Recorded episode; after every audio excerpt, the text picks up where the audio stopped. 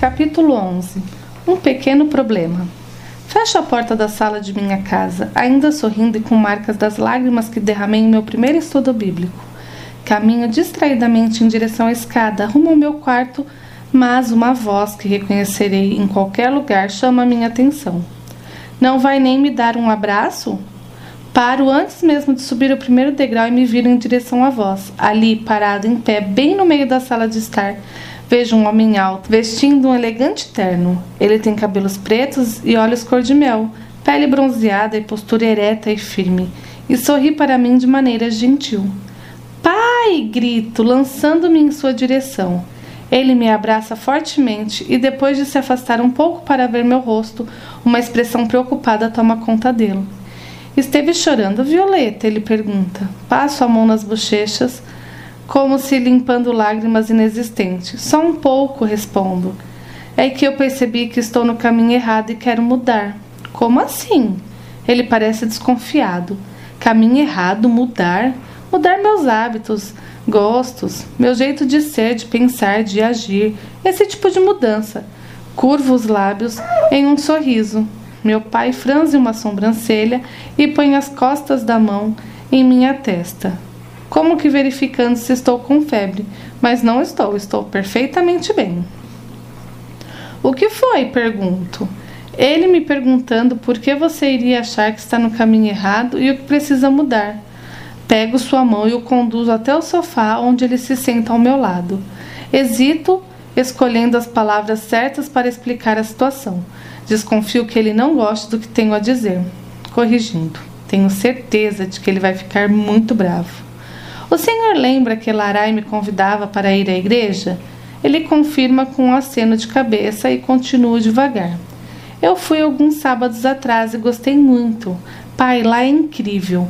Ele levanta uma sobrancelha. Meu pai nunca gostou dessa história de religião e evita ao máximo tocar até mesmo no nome de Deus.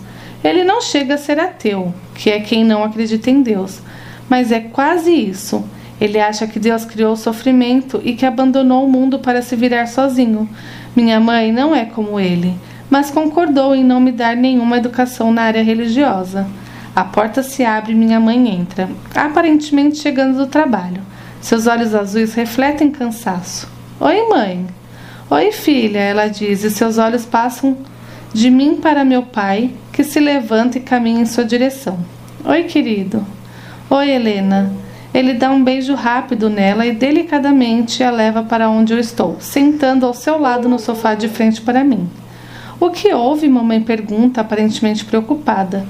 Violeta estava chorando? Respiro fundo, pronta para explicar novamente, mas meu pai fala primeiro. Violeta foi à igreja de Elarai alguns sábados atrás.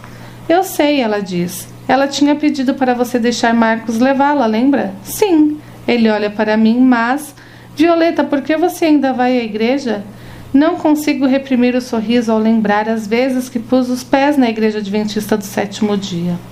Sabe, pai, começo. Desde que conheci como é a igreja, não faltei um sábado sequer. O senhor sabe disso. É evidente a grande inquietação de meu pai ao concordar com a cabeça, mas continuo. Gostei muito de lá. Eles falam sobre um Jesus amoroso, bondoso, misericordioso, que entregou sua vida para nos salvar. Meu pai torce o nariz com desdém, sem se preocupar em disfarçar. E as pessoas são muito legais, continuo empolgada, sem me incomodar com sua reação. Elas me fizeram sentir como se estivesse em casa e fiz três amigos, Ana Gabriela, Theo e Max. Ali também há vários outros adolescentes da minha idade e as músicas são bem bonitas. Antes do culto de sábado é realizada a escola sabatina. Nós nos separamos e vamos para as salas onde estudamos a Bíblia e a lição da escola sabatina, adequada para cada idade. E eu. Chega! A voz de meu pai soa severa ao me interromper, o que faz com que eu estremeça por dentro e engula seco, ao mesmo tempo em que uma pontada de medo me atinge o peito. Estou com um pouco de medo de meu pai. Estou arrependida por dizer que quero mudar e aceitar Jesus. Não, nunca. Prefiro enfrentá-lo a negar mais ainda meu Salvador. Já fiz isso por muito tempo, agora não vou mais ficar longe de Jesus. Ele se volta para minha mãe e diz: Você sabia de tudo isso e não me contou? Minha mãe parece surpresa. Eu sabia que ela tinha ido à igreja algumas vezes para cumprir um objetivo de Larai, mas ela olha para mim.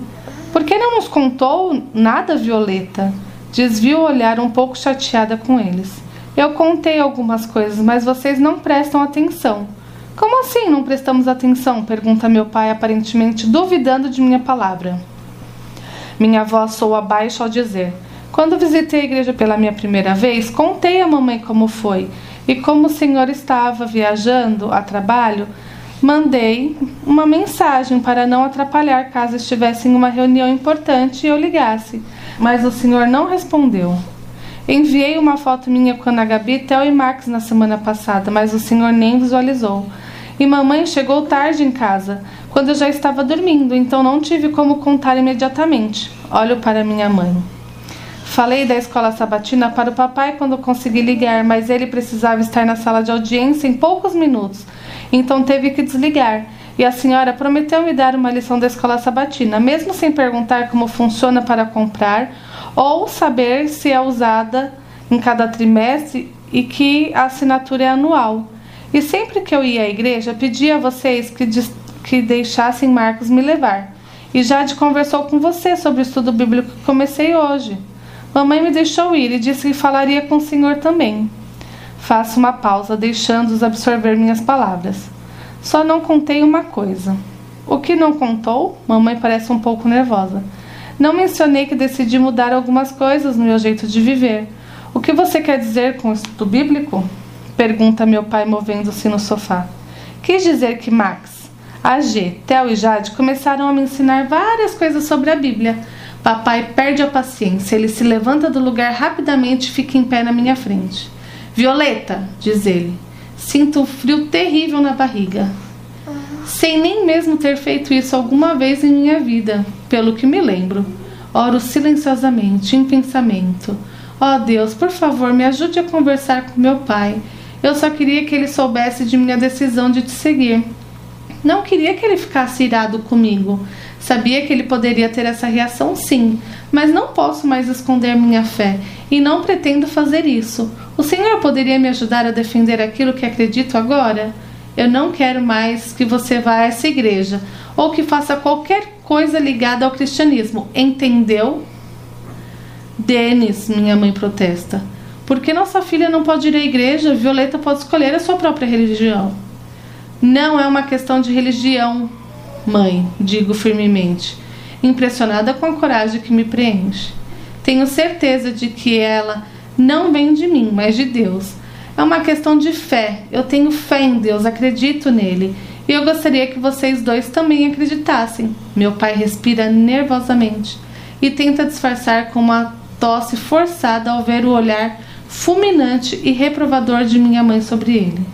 Tudo bem, você pode continuar a ter fé, diz ele ao mesmo tempo em que eu quase lhe dou um enorme abraço por causa da felicidade que sinto, mas eu definitivamente não vou com você a essa igreja, nem vou ter fé em Deus.